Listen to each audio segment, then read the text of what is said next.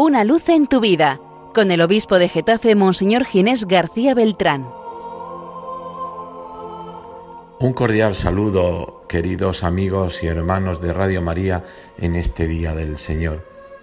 El pueblo, cuando se ve en el desierto, sin lo necesario para vivir, murmura contra Moisés y contra Aarón.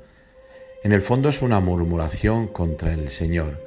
Con lo bien que vivíamos en Egipto, éramos esclavos, pero teníamos las comodidades y ahora nos vemos así. Es decir, que muchas veces el corazón del hombre prefiere vivir esclavo, pero cómodo, a vivir libre con todo lo que la libertad conlleva. Por eso eh, esa murmuración se convierte en el corazón de Dios en la necesidad de dar, de darse. Os voy a dar el pan que necesitáis, os voy a dar la carne que necesitáis.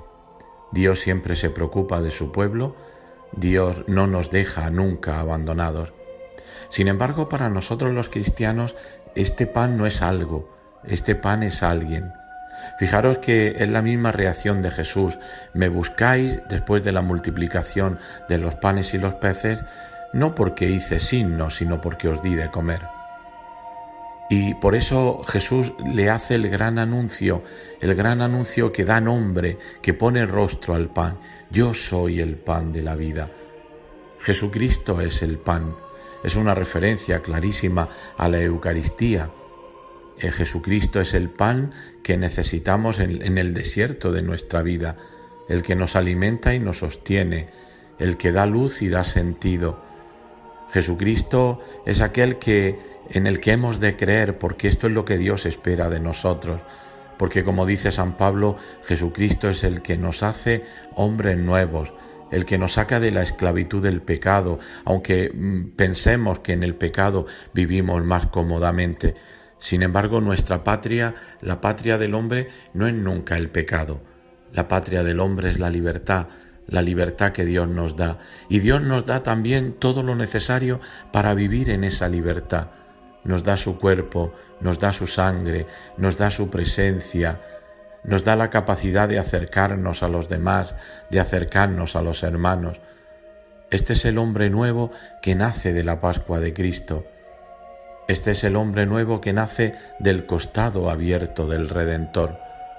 Por eso, queridos hermanos, acojamos esta palabra del Señor y demos cada día gracias al Señor porque nos da como alimento su cuerpo, su sangre, porque Él es el pan de vida, porque el que cree en Él nunca pasará hambre, porque el que vive en Él nunca pasará sed.